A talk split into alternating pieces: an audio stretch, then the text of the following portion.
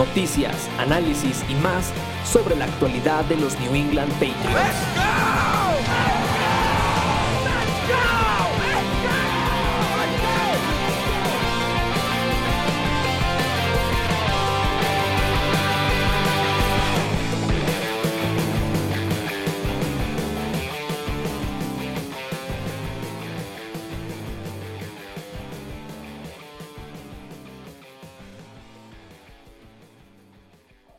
Tal amigos? Muy buenas eh, tardes, noches, días, según nos estén eh, escuchando. Bienvenidos al podcast de Nación Patriota.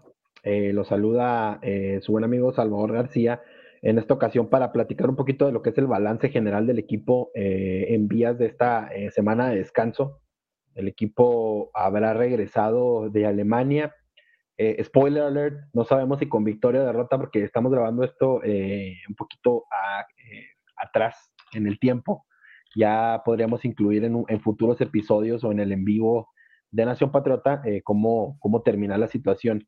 Y en esta ocasión, para tener otra perspectiva muy diferente de lo que, es el acontecer de los New England Patriots eh, y la previa también de la primera visita, eh, digo, de, esta visita próxima de los Patriots a Europa y cómo, cómo está la situación de la NFL en general en, en de aquel lado del charco, dirían los gringos, me acompaña nuevamente eh, mi buen amigo Paco desde España. Paco, ¿cómo estás?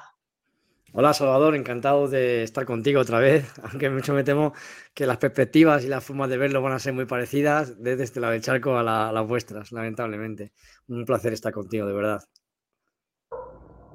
Creo que cuando te, estuviste acompañándome en el episodio pasado, eh, teníamos también una perspectiva muy diferente de cómo iban a terminar las cosas, cómo estaba la situación del equipo en general, a pesar de que no vislumbrábamos eh, en el futuro eh, un, progreso importante del equipo, porque pues, sabíamos lo limitado del, del, roster y tenía que acomodarse algunas cosas.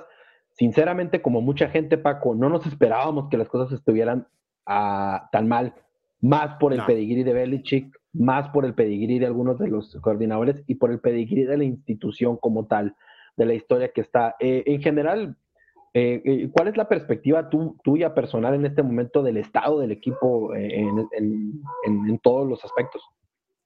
Pues la has definido perfectamente, Salvador. Yo creo que nadie esperaba esta situación. Los más optimistas como yo esperábamos incluso entrar en playoff o pelear por playoff. Los menos optimistas pues pensaban no entrar en playoff, pero bueno, es un equipo contender cuando hacíamos los, los compañeros de Petro Madrid, los demás, hacíamos un poquito las previsiones de victorias, pero los menos optimistas nos ponían 7, 8, 9 victorias, pero esto empieza a asustar, esto empieza a asustar, la verdad es que no lo esperaba nadie. Hay una frase que, que está muy extendida al fútbol americano, como sabes, esa frase que dice que si un equipo contender que pelea por el anillo siempre está a dos lesiones de dejar de ser contender, yo este año me lo estoy llevando de Pidios, un equipo como Patriots, que aspira a pelear por playoffs como mucho, está a dos lesiones de ser el peor equipo de su conferencia. Y yo creo que las lesiones de Judon y de González nos machacan, que aquel día se escapa por la puerta las posibilidades de pelear por playoffs. Y de ahí hacia, hacia aquí todo ha sido un verdadero y, absoluto desastre. Y, del, que nos está costando mucho salir. Y, y aquellos como yo, que admiramos personalmente a Belichick, pues sí nos está costando mucho llevarlo. Aún así, aún, me quedan sacos de confianza para, para creer en el viejo, en el viejo coach. Sí, yo creo que eso lo, vamos a ampliar un poquito más adelante porque sí hay muchas, muchas preguntas y muchas dudas alrededor, como no había mucho tiempo en, New England en general. Eh, analizando un poco de lo que fue la primera mitad del campeonato, derrotas eh, muy feas, récords que se rompen al lado negativo, Belichick eh, obteniendo rachas de derrotas por marcadores muy grandes, blanqueadas, eh, el equipo se ve, eh, digo, ya prácticamente bajando los brazos, a pesar de que hay un par de aristas ahí, las cuales vale la pena analizar en el sentido de que hay jugadores que han estado respondiendo, hay todavía puntos eh, importantes de, que, llaman la atención y que dejan ver entre, en el entremado de, lo que es la organización, que hay, una, hay un desarrollo en ciertas posiciones importante. Eh, casos específicos, digo, eh, ya sabemos todos los marcadores que fueron contra Nueva Orleans, contra Dallas, que nos termina dejando sin, eh, sin, un, partido que duele, un partido que deja muchas lesiones aparte a futuro y que nos deja obviamente sin el corner, uno de los corners que venía siendo una de las futuras, una promesa completa para, para, el equipo. Sin poner excusas, realmente, Paco, ¿tú consideras que se le puede dar una especie de free pass a, Belichick y al equipo y, al, y al, plan que tenían ellos establecido a la hora de tener tantas lesiones acumuladas? ¿O es algo también que debemos de decir, bueno, pues no se tenía profundidad en el roster para tratar de prevenir esto. Bueno, yo creo que las lesiones en ciertas posiciones afectan siempre a cualquier equipo, ¿no? Porque eh, tú no puedes tener profundidad para cubrir tantas posiciones en la NFL con dos jugadores de calidad. Siempre tienes en el roster alguna posición que como te la toquen te va a hacer daño, ¿no? Es así, puede ser tu parras, puede ser tu OL, puede ser tu DL, puede ser tu, posición de quarterback. Es que es muy complicado tener doble de todo de calidad en la NFL. Yo diría imposible. Eh, lo que ocurre es que nosotros estábamos tan volcados en la defensa, porque como hablamos tú y yo, Salvador, la otra vez que estuvimos charlando por aquí, eh, Belichick, por lo que sea, no le gusta obtener talento del draft, o no, o no lo consigue, no le gusta, no lo consigue, o no invierte, o no invierte, sería la palabra, talento ofensivo de calidad en el draft en las primeras rondas, que estamos tan volcados en la defensa y cuando lo, que se nos cae en la defensa, se acabó, es que se acabó, porque ¿qué vamos a hablar del ataque? Eh, me preguntabas mi análisis de, este, de esta primera parte de temporada. Yo creo que lo de la OL ha sido un desastre las primeras semanas, un desastre. O sea, lo de, lo Loz en el tackle derecho ha sido un escándalo, de verdad. O sea, ha ido poquito a poquito levantando, poquito a poquito levantando. Nuestro cuerpo de receptores es, para mí, con diferencia, el peor, el peor en toda la liga. Yo ya no quiero hablar de John porque, porque es que me parece que con, estos dos puntos que he dicho, ya me da igual. Puede o no ser el quarterback de los Patriots, pero si tú pones a cualquier quarterback de la liga detrás de una OL mala y del peor cuerpo de receptores no te va a funcionar. Llámelo Python Manning, llámalo Block Purdy, llámalo como quieras, que no te va a funcionar. Entonces, sin ataque, eh, sin talento ofensivo, se te cae la defensa, pues apague, vámonos. Lo que más me ha chocado de esta primera parte, Salvador, a mí, con lo que me quiero quedar, yo creo que mucha gente habrá pensado lo mismo, es esos dos partidos, Nueva Orleans, donde, donde ver la cara de Belichick a mí me asustó. Yo soy un admirador personal de Belichick y yo le vi superado, le vi desanimado, le, vi, no, no, sé encontrar ni siquiera la palabra. Estuvimos discutiendo los compañeros aquí en España en los podcasts y no te sé ni encontrar la palabra. Le, veía en el banquillo, no lo sé, eh, desanimado, que, superado completamente y eso me ha desanimado. Aún así yo confío todavía, como te digo, en el viejo. Creo que hay que cambiar cosas en el draft. Los equipos se construyen con el draft. Estamos pagando lo que tú, Salvador, bien dijiste la otra vez que hablé contigo, tres, cuatro drafts muy malos, 2019, 2020, 2021 y, creo que hemos hecho un buen último draft. Eh, creo que se ha cambiado algo en la forma de elegir. Creo que ya había rumores que no era Bill Belichick que estaba haciendo todas las elecciones. Si seguimos con dos drafts más poderosos, como, igual de competentes que este último, creo que volveremos a ser un equipo competitivo. Pero es por agarrarme algo. Ya sabes que soy una persona bastante optimista, porque a, día de hoy eh, lo que nos espera es una, una segunda vuelta de temporada muy mala, muy mala, Salvador. Sí, la verdad es que eh, después de lo que se viene eh, en, este estrecho de juegos, este juego eh, en Alemania, el día de, mañana, para esto, como les comento, estamos grabando esto por ahí del sábado, entonces no sabemos exactamente el resultado de, qué es lo que va a dejar, cómo va a venir el equipo desde Alemania con otra derrota, ya ocupando, en este momento se encuentran en el lugar número 4 del draft general, lo cual te habla de que el mal estado de la franquicia sí las lesiones han sido muy, muy costosas y eso se comprende perfectamente.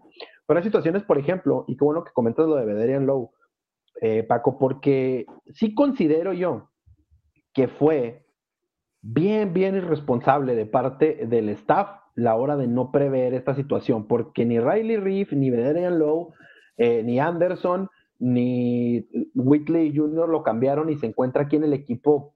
Prácticamente es un fantasma, nunca lo hemos visto se tuvo, creo yo, una manera irresponsable de tratar la posición del tackle ofensivo. Yo comprendo perfectamente que es dificilísimo encontrar un tackle hasta el derecho, que es la posición menos este, cara.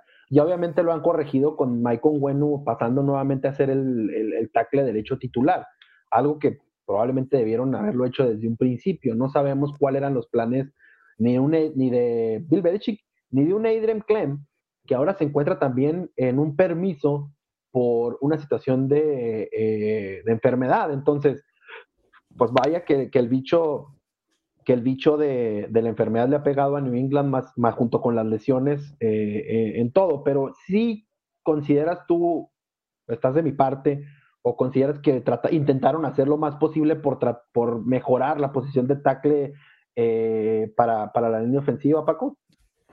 Yo, yo, creo que no hicimos todo lo necesario, porque yo creo que teníamos que haber entrado a mejorarla en el draft. Y así opinaba mucha gente. Muchos analistas de mock draft nos daban tackle en el draft. Eh, cuando salimos del draft sin reforzar la OL, bueno, pues, pues confiamos porque teníamos un nuevo entrenador, el chico sonaba, nuevo entrenador de OL, sonaba bien, venía de hacerlo bien en la universidad, pero creo que todos vimos cómo se entra en pánico antes de que se cierre la agencia libre, cuando empezamos a coger casi todo lo que hay por el mercado y no pinta bien. Cuando se cierra el roster, creo que estamos con nueve, nueve OLs en, plan, en roster, eso no es normal, ¿no? Ante un equipo mete cinco OLs y un Swiss tackle, un tío que te pueda jugar en varias posiciones, pero meter nueve OLs ya te indica que, había pánico, que la cosa no se veía bien. Eh, luego sí, pues entramos en lo siempre. Strains no estaba, no estaba en forma, forzó muchísimo los peores partidos. Onguenu, nosotros hemos discutido mucho aquí en España si empezó a jugar de guardia por el, tobillo, esa lesión que tiene el tobillo, que le quitaba lateralidad, esa lateralidad que entras en el taque para cubrir la zona exterior, por eso no jugaba de taque al principio, hasta que él se vio reforzado y se vio que podía jugar, o fue una decisión táctica, no lo sabemos. Eso también forma parte del hermetismo que sabemos que nuestro equipo tiene hacia el exterior, que no le gusta, y me parece bien, ¿eh? compartir estas funciones, eh, cuestiones internas.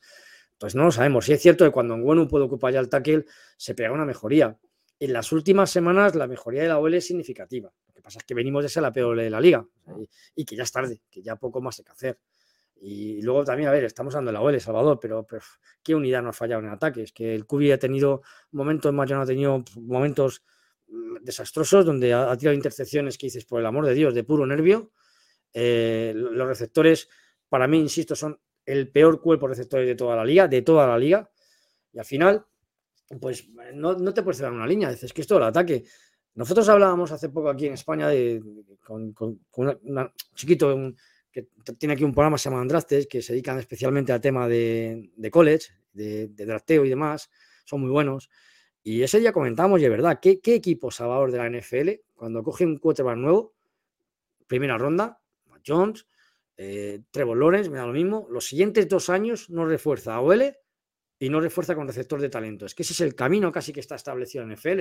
Sí, ya sé que Petri suele llevar caminos muy distintos, joder, yo creo que era el camino. Si quieres apostar por añadir el camino más Jones, tienes que intentar mantener un coordinador ofensivo más estable. Nos ha podido mala suerte, pero tienes que traerle tackle, protección, OL, protección de calidad y algún receptor que de verdad sea una amenaza, una amenaza real. Y tenemos desechos de toda la liga. De toda la liga. Bueno, ¿y qué decide Taekwondo Thornton? Ya de Taekwondo Thornton prefiero ni hablar, Salvador, porque me enfado muchísimo. Es que le hicimos no fotos segunda ronda. No era segunda ronda ningún, en ninguna proyección de draft. Y mira, mira lo que hemos hecho. Ahí no solemos acertar. Eh, yo creo que a la hora de, esta situación hay un, te lo voy a compartir para que sea que no te lo mandé y también le hago la invitación a la gente que lo, que lo, que lo busque. Es un artículo del Washington Post que publicó, publicaron hace unos días donde comentaban acerca eh, de la carrera y el legado de Bill Belichick y lo que mucha gente hasta la fecha encuentra como algo prácticamente eh, como sacro el hecho de hablar de Bill Belichick siendo despedido de, New England, que es algo que no, no se debería tocar, que, eh, que, es agradecimiento, que es este, una situación de que, de que tiene que tener como una de esas vacas sagradas que no son tocables. Y en este artículo hace, una, hace referencia a una cosa muy en específico, decía la escritora, se me escapa el nombre en este momento, acerca de que a Bill Belichick siempre le ha gustado ganar con estos cuates que, no son llamativos, que no son divas, que no son estrellas, que son un Miles Bryan, que son un Yalani Tabay, quien está haciendo una gran temporada, eh, no, no, se discute, eh, quienes son estos eh, David Andrews, undrafted, que son estos Joe Tooney, que son estos cuates, Joe Tooney ya está en otro nivel, claro, ¿verdad? Pero son estos cuates que no, llamaban tanto la atención en el draft y que él termina moldeando y convirtiendo en grandes jugadores. Ahora, todo esto, pues es una teoría muy importante, Paco, y muy, muy padre el, tener esta filosofía. Es parte del Patriot Way tan, tan pisoteado en estos días, pero también ayuda cuando tienes al tipo más grande de todos los tiempos en la posición y probablemente en el juego detrás del balón. El buen, el tener un buen mariscal, y no estoy hablando solamente de Brady, el tener un mariscal de muy buena manufactura y un tipo que tome las decisiones correctas en el momento, te facilita mucho más el tener este tipo de jugadores. Ejemplo, véase de Mario Douglas. Douglas ha progresado mucho porque es un tipo que tiene mucho talento, pero que desafortunadamente se vio limitado porque viene de una escuela pequeña, como lo es Liberty, y porque es un tipo que es físicamente, digamos, no tan llamativo para algunos esquemas ofensivos.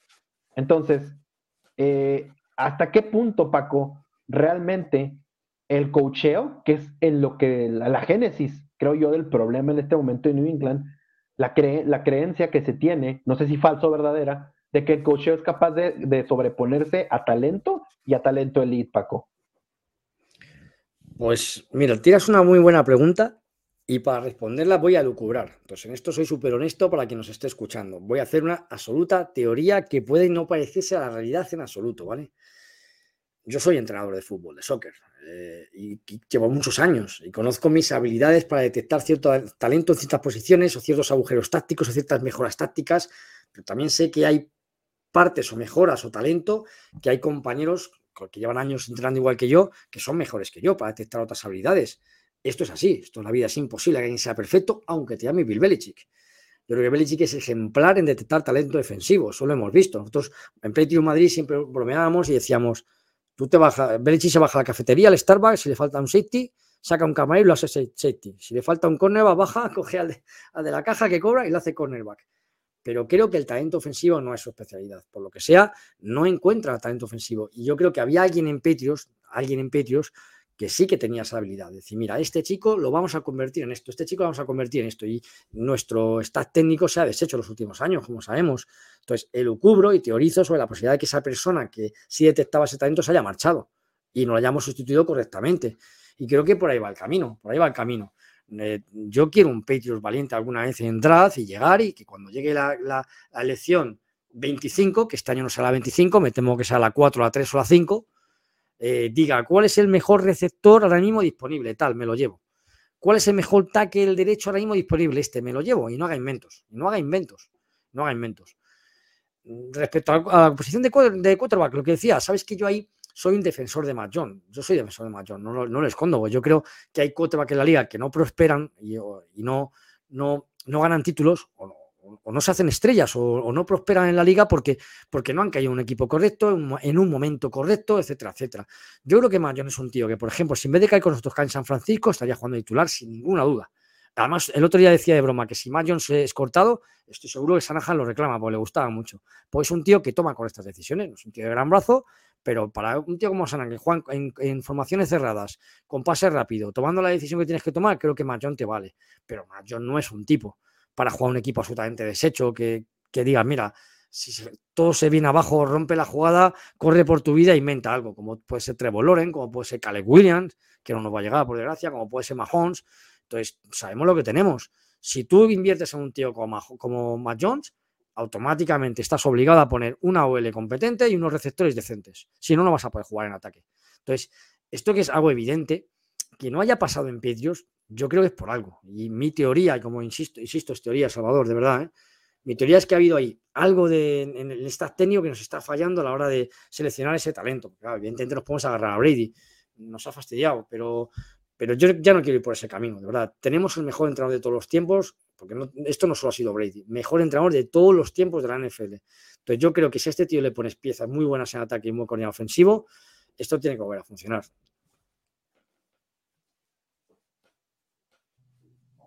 Yo creo que a, largo plazo mucha gente eh, considera esta situación. Hay quienes han sido críticos desde la salida de Brady, de New England, de Belichick, eh, pensando que las cosas no iban a... Yo soy uno de ellos, yo soy uno de los que si soy 100% honesto, yo nunca pensé que fuera a estar así de mal el equipo. Pensé que, y mi queja de todos modos era igual, o sea, era decir, eh, tenía discusiones con nuestro buen amigo John García, también parte del staff de Nación Patriota, en el que le decía, es que no me quiero quedar en la mediocridad, pero para mí la mediocridad era una temporada de eh, punto 500, de a lo mejor un partido menos ganado de, de los, eh, en el balance entre ganados y perdidos, playoff y fuera la primera ronda, como pasó con Mac Jones en la primera temporada pero así de mal. O sea, así de mal, eso fue una Salvador, Salvador, que yo y que Salvador, esperaba.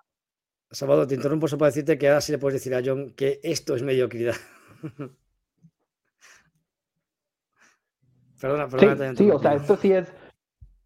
No, no, no, no, no, claro, o sea, es el, es el fondo de, de, la liga, el equipo es el peor de, eh, ahorita no, pero por el momento, es el peor, era el peor de la liga, era el peor de la AFC, eh, varios rubros, es el peor en varias estadísticas, ya lo decías tú, lo de la O-line, eh, yardas permitidas, intercepciones, y yo creo que hasta cierto punto, creo que ya lo comentabas tú, lo de Mac Jones ahorita es ya, mm, ya una cuestión de, de preguntarse si es actitud, si es de decir, o sea, ya esto no va a mejorar, o sea, al diablo, o sea, no, hay unas cosas que Mac Jones lo único que tenía que hacer, creo yo, Paco, y no sé si coincidas conmigo en esto, era ser responsable con el balón y él se iba a ganar su, opción del quinto año y probablemente un contrato nuevo, cosa que no ha hecho y no entiendo realmente por qué. Hay, dos partidos, Salvador, dos partidos que, me, me, enfada mucho a Matt Jones, donde se vuelve loco. Yo creo que quiere ganar los partidos él solo, algo que no puede hacer. Y cuando la jugada se rompe, comete intercepciones por no, no, no asumir el sack, no agarrar el balón, venís abajo y fuera. Y, así, y si es un tres y fuera, pues mala suerte. Eh, yo comentaba con los compañeros de aquí de Patriots que tú tienes que proteger siempre el balón. Esa es la primera labor de, la primera labor de Kubi. Te vas abajo y si has cometido cuatro, tres y fuera seguidos, ya llegarás a. La, prensa te va a matar, porque en este, en este deporte, sobre todo cuando, cuando te cuesta mucho leerlo todavía, porque es un deporte muy complejo, muy multifactorial. Eh, la gente que empieza a verlo, la gente que lleva años viéndolo, pero tampoco quiere profundizar, porque no tienes por qué hacerlo. A lo mejor te apetece disfrutarlo, pues las sensaciones, emociones que da y punto, cargas todo contra el quarterback, es normal, es normal. Olvídate de la prensa, completamente. Es un deporte que yo doy siempre a, deportistas de alto nivel. No mires redes sociales, olvídate de la prensa. La prensa te va a matar, sí, olvídala. Vas a llegar a la sala, tu entrenador va a apuntar con un lápiz de, láser la pizarra y va a decir, señores, jugada, la, el derecho derrumbado, centro se derrumba, el receptor no llega donde tenía que estar, receptor 2 no tiene separación, quarterback asume sack, no tienes culpa, Mayón. Siguiente jugada, y de ahí va a salir indemne. Y como tú dices, te ganarás cuarto año y quinto año. Y hay, hay dos semanas que se pone completamente loco. Creo que la recupera, ¿eh? Creo que hablan con él. Yo sí creo que el chico tiene mucha más cabeza de lo que la gente piensa. Y a partir de ahí empieza a jugar bastante mejor. Hay una jugada, creo que fue el partido contra Las Vegas, que, que también comete un error para mí muy grosero en la ejecución, es en ejecución sobre todo. Pero fuera de ahí creo que está haciendo partido bastante aseadito. Su último partido me parece bastante aseadito. Los errores ya no van por su lado. Y yo sí creo que es un tío que tiene más cabeza que pensamos. Mira, yo le contaba hace poco a un compañero que los drops que han tenido, Devante Parker, que se caen de las manos, eh, Rigos, que también se le caen las manos, ha tenido de los del último, este de Juju, Mitch Schuster, que el, pase va abajo para que no te intercepten y casi la levanta, ya no europea solamente, es que además la levanta y le intercepta en el balón. Si tenemos una Aaron Rodgers que siempre estamos, es que no da voces, es que no tiene carácter. Si tenemos una Aaron Rodgers, se come a voces a los receptores. Se los come a voces y al final revientas el vestuario. Yo sí creo que el chico tiene más cabeza de la que parece y que si al final no es nuestro cubi y le cortamos, no me extrañaría que aparezca alguien en la liga, le dé una segunda oportunidad y yo no apostaría que se gane allí el puesto titular. ¿eh? Yo no me jugaría dinero en contra. No sé si te respondió con esto, Salvador. Sí, claro, yo creo que al, fin y al cabo, la, la, yo también soy, pienso que a John se le va a dar una segunda oportunidad en otro equipo en dado caso de que no se quede en, en New England, porque, digo, ¿cuántos no han recibido segundas oportunidades? ¿Cuántos que nosotros diríamos, ya este debería estar fuera de la liga? Y ahí está algunos años Matt Ryan atrás con, los Colts. Eh, entonces, Mac Jones va a tener su segunda oportunidad, creo yo, sea en New England o, no. Ahora, ya, Paco, para este, yo terminar un poco de este resumen, platicar de lo que se viene para el equipo. Eh, el equipo probablemente va a terminar en los primeros 10, en el peor de los casos, en los primeros 5, en el, en el puesto del draft. Mucho eh, espacio en el tope salarial para quienes quieren creer en eso. Eh, mucho espacio para gastar. Muchos jugadores que van a estar libres y que van a terminar el contrato. Todo puesto para una reconstrucción con picks altos y con buen dinero para invertir en el equipo. Ahora se vienen las preguntas importantes, Paco. Es Jones ya lo tratamos de más o menos ampliar un poco y contestar acerca de si creemos que se puede o no quedar. Eh, eso será una decisión que se tiene que tomar. El contrato es barato, la opción del quinto año es barata, entonces también yo no lo veo como necesario que se deshagan de él, pero pues todo puede cambiar. Pero la pregunta más grande aquí y también hablar de la responsabilidad de los dueños. Es uno, ¿qué están haciendo los Kraft también y qué están pensando? Se les visto, por ahí lo han tomado en algunas tomas en las cámaras donde se les ve molestos con la situación actual. Y dos, este es el momento en el que ya empiezan a cuestionar mucha gente, mucha gente, la situación de Bill Belichick. Hay defensores importantes como tú, eh, me hacías llegar por ahí un video que grabó el Cata, eh, que también este, sigue al equipo desde España, una cuenta ahí muy, muy activa, en el que defendía y decía que no hay mejor opción, que esto es lo mejor que hay, que etcétera, bla. Es difícil, creo yo, desde la perspectiva de quienes quieren defender a Bill Belichick después de este tipo de temporada. Yo sí hay de la creencia de que todos los grandes o sea, se van así, tristemente. Mark Levy, Shula, eh, Shaq Noll, eh, el único que se me viene a la mente que se fue en buenos términos o dejó su legado casi intacto fue Bill Walsh con los 49, porque él mismo llamó su, su, su retiro, se fue bajo sus propios términos. Pero cada uno de los grandes se han ido siempre con malas temporadas, viéndose mal, porque a veces siento que niegan eh, el, ocaso de sus carreras.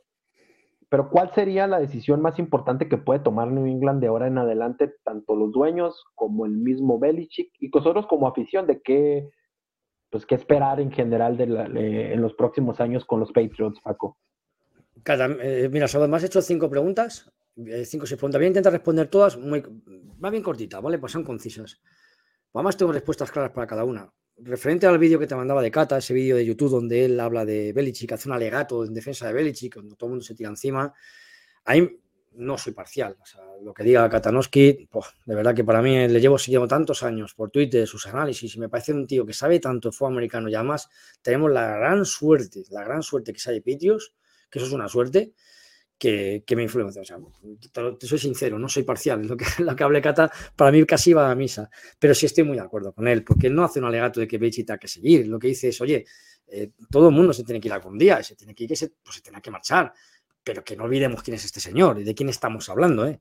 Que el deporte, el, juego se ha tenido que adaptar a él muchas veces, que este tío iba por delante en tantos años y eso no se te va de la cabeza. ¿eh? Entonces, yo sí creo que si Belichick está capacitado para seguir y los cracks confían en él, ¿por qué no? ¿Por qué no? Luego también cómo está esa relación, pues las, relaciones con los años se empobrecen, puede ser que también esté agotado, puede ser que sea el que diga, mira, ya no puedo más, ya no me apetece, ya tiene una edad también. Pero vamos, yo mientras Belichick quiera estar aquí, de verdad tengo 100% de confianza en él. Eso es algo en lo que no soy parcial y lo reconozco. Respecto a, mira, a, lo que me contabas de la familia Kraz, Sí, si ves la cara de un presidente enfadado en cualquier deporte la puedes ver, pero hay que ver qué hay detrás. Yo conozco compañeros de soccer de fútbol que llegan a equipos de cierto nivel, de segunda vez, de tercera, dan una lista de fichajes de 50 fichajes, no le traen a ninguno y luego los echan en la jornada 8. Y tú vas a ver un partido y dices, uh, qué cabrón tiene el presidente. Amigo, pero no has traído nada de lo que te han pedido. Con esto te voy a la tercera pregunta sobre el futuro de, los Petrios. Mira, voy a, voy a, empezar por lo malo y luego voy a empezar con lo bueno. Yo prefiero ser optimista. Mira, lo peor que yo veo a eh, para Petios y para la NFL también, ¿eh? la NFL corre un riesgo muy alto ahora mismo. Y es que eh, está corriendo, empezando a correr el riesgo de que se pierda lo mejor que tenía para mí la NFL, que era la igualdad. Tú nunca sabías si este año tu equipo que, estaba muy abajo elegía bien en el draft y de repente, boom, otra vez era contender. En los últimos años la ingeniería financiera está permitiendo que ya casi nadie sea la agencia libre. Antiguamente, si se hace memoria Salvador, había grandes estrellas que, que, pasaban sus años de rookie y no te los podías quedar porque no podías pagarlos es que ahora mismo eh, se hacen contratos de tal ingeniería financiera que empiezas a revisar plantilla y hay gente como San Francisco, unos plantillones que dices, pero ¿cómo paga todo esto? ¿De dónde paga todo esto? Entonces, la NFL corre el riesgo de, como no vigile eso, se va a convertir en un deporte como el fútbol, donde los poderosos, las familias poderosas, Manchester City, PSG, Real Madrid, que yo también soy del Madrid, lo reconozco, Barcelona, los poderosos dominarán y los que no tengan esa, esa cantidad de millones o sean fortunas menos agraciadas, mirarán. Yo espero de verdad que la NFL lo vigile, porque uno de los problemas que tenemos todos es que no competimos contra nadie en agencia libre. No competimos, pero es que tampoco hay nadie de talentos, que todo el mundo consigue renovar con, ingeniería financiera. Y luego, por ser optimistas, aquí he contado lo malo que pueden tener los patios a largo plazo. Si no solucionas toda la NFL, chino, filipino lo llevamos. No veo a la familia Kraft compitiendo con las grandes fortunas que han llegado a la NFL últimamente. Pero por ser optimistas, los equipos no solo se construyen con el CAT salarial, se construyen con el draft sobre todo. La construcción de un equipo NFL tiene que ser vía draft y la agencia libre son retoques. Si aciertas en el draft tres años seguidos, armas un buen equipo, un buen equipo. Creo que hemos acertado muy bien este año. Creo que ha habido cambios en el método de elección. Lo hablamos todos durante la época de, de draft, en todos los podcasts. Si seguimos por esa línea, si empezamos a acertar igual que en defensa en ataque, pues es posible que reconstruyamos un buen equipo de fútbol americano. Es posible. Y que nos veamos pronto el líder estar ahí arriba, siendo honestos. Eh, arriba quiere decir playoff, ganando la división algún año y siendo un equipo pues de cierto nivel. Evidentemente, hasta que no vamos a tener un tío como Brady, llámese Joe Burrow, llámese eh, Trevor Mahón, etcétera, etcétera, nos va a costar dar ese saltito que haya que te da el quarterback. Pero mientras, que seamos un buen equipo fútbol americano.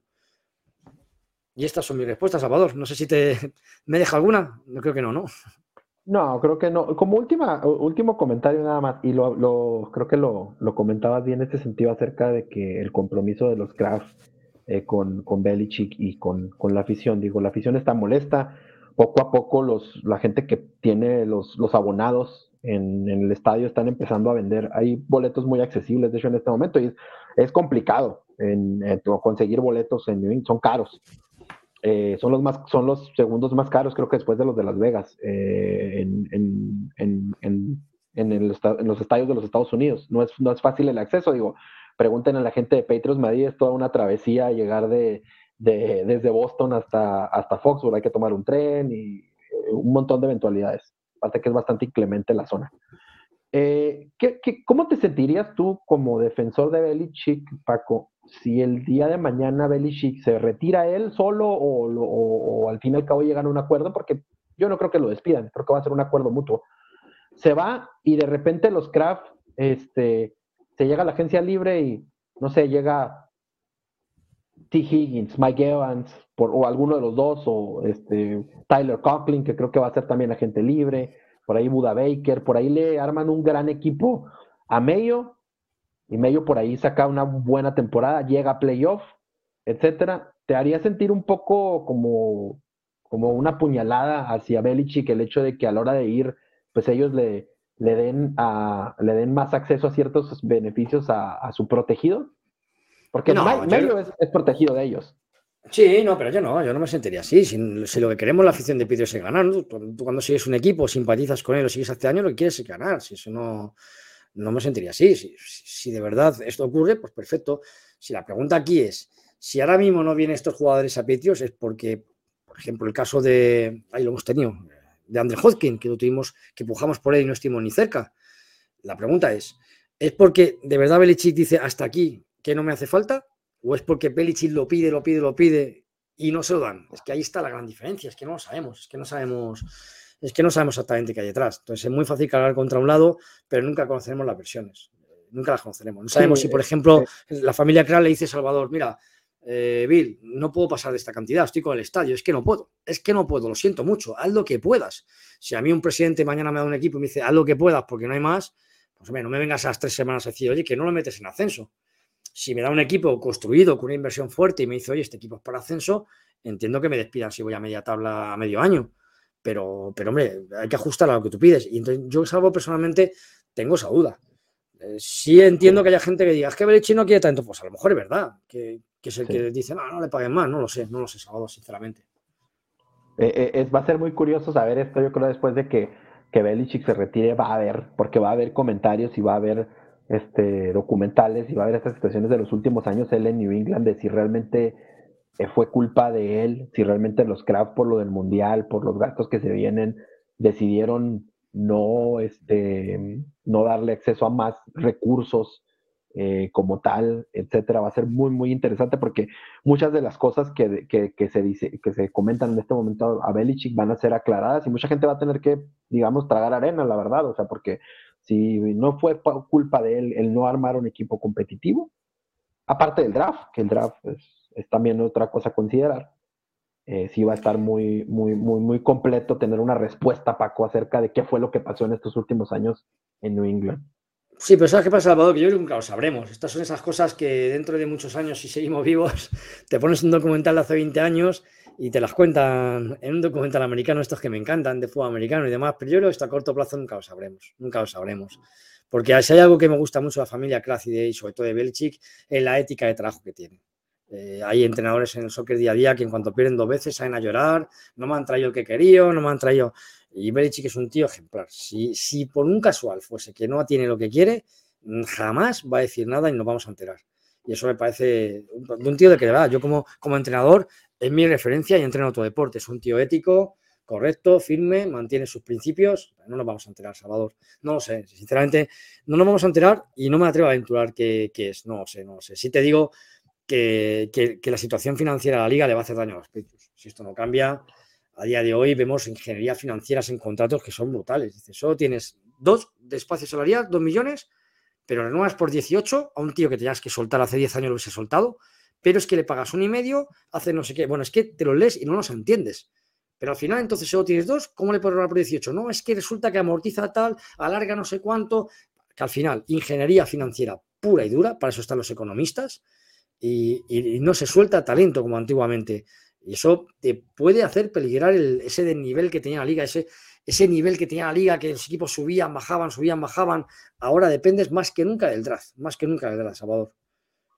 que por cierto, ahí no somos buenos.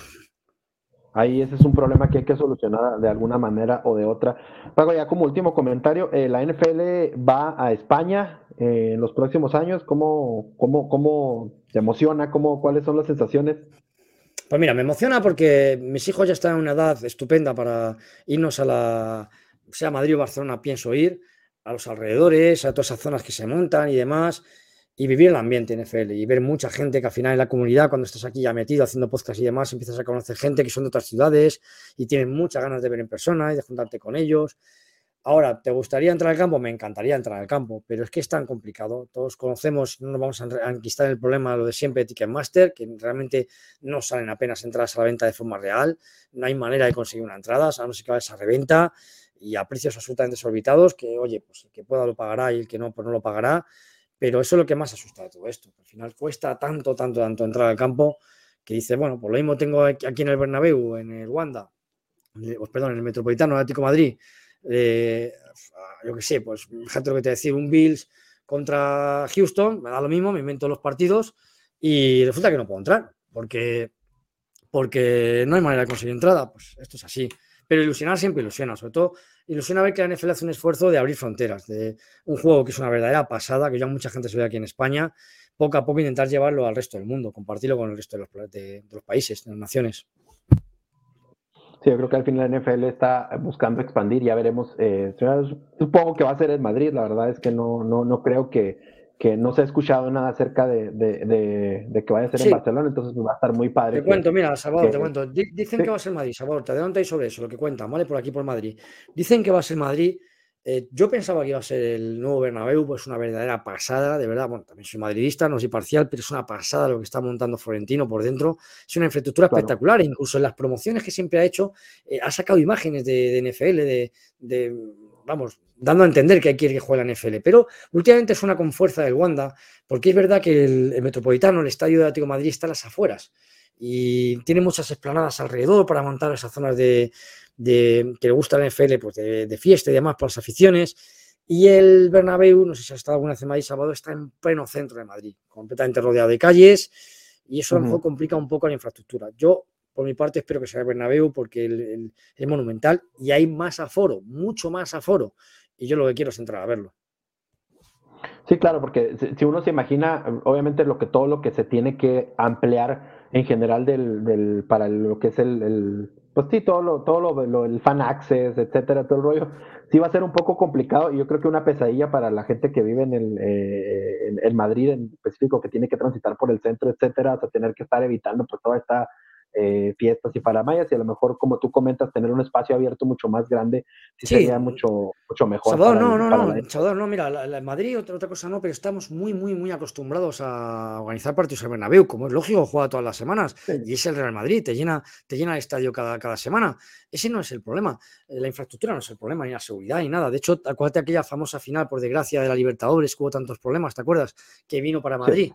Y aquí se celebró sin problema. El problema no es ese. El problema es, es eh, que comprendo que la NFL le gusta convertir eso en un día de actividades, o sea, que no solamente sea el partido.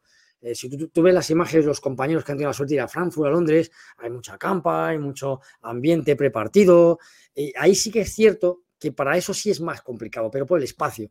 No por una cuestión de logística ni de molestar a calle y no, no, no, sino por el espacio, porque no lo tiene. O sea, el ayuntamiento te puede decir, mira, te corto con Chaspina, te corto esta calle, te dejo estos carriles, pero hombre, el espacio no es lo mismo que, que, que Metropolitano que tiene verdaderos escampados alrededor.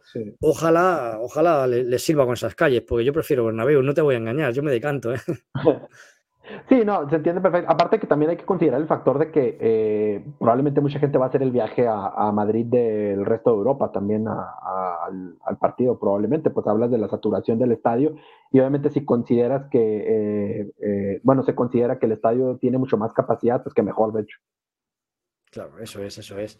también, también reconozco que Barcelona es una ciudad que tiene eh, accesos perfectamente disponibles, solamente que ahora mismo el estadio de Barcelona está en obras, no va a estar acabado, está jugando en un estadio pues, pues auxiliar, por decirlo de alguna manera, y no, no, creo que se vayan por este motivo, ¿eh? porque si no reconozco, aunque sea madridista, que el estadio de, de Nou Camp de toda la vida pues sería otro buen sitio y principalmente porque Barcelona nos ha ganado siempre una cosa al resto de la ciudad de España y es que han ido por delante siempre en otros deportes que no sea fútbol.